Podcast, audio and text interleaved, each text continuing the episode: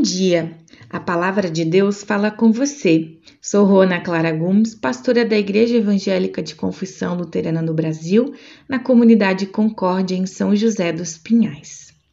A palavra para esta manhã é do Salmo 37, versículo 23 e 24, e diz: O Senhor nos guia no caminho em que devemos andar e protege aqueles cuja vida é agradável a Ele. Se eles caírem, não ficarão caídos, porque o Senhor os ajudará a se levantarem. Queridos irmãos e irmãs, nestes versículos vemos significativas palavras de conforto aos que creem em Deus. Ao falar sobre os caminhos que devemos andar, o salmista não nos fala que serão fáceis, sem tropeços ou quedas. Suas palavras reafirmam que é o Senhor quem guia e protege os que vivem uma vida agradável a Ele.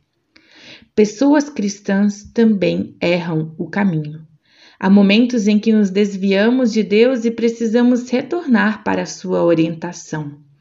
Nossos passos são tortos por causa de nossa natureza pecadora. Sempre querem nos levar para longe de Deus. Mas o Senhor anda conosco, lado a lado, nos chamando sempre de volta para o bom caminho. Isso nos dá conforto e segurança. O versículo 24 nos convida a confiar de que quando cairmos, não permaneceremos caídos. Quantas vezes nos sentimos caídos, derrotados pelas dores da vida e sem forças para levantar? Nestes momentos é preciso saber em qual mão iremos agarrar e confiar. A única ajuda verdadeira é a que vem por meio das mãos do Senhor. As palavras da diaconisa, poetisa e escritora protestante Maria Rezin resumem bem como é andar pelos caminhos da vida, lidando com os tropeços e as quedas. Ela diz: estar acostumado com a aflição, mas viver sem amargura. Duvidar de si mesmo, mas não se desesperar.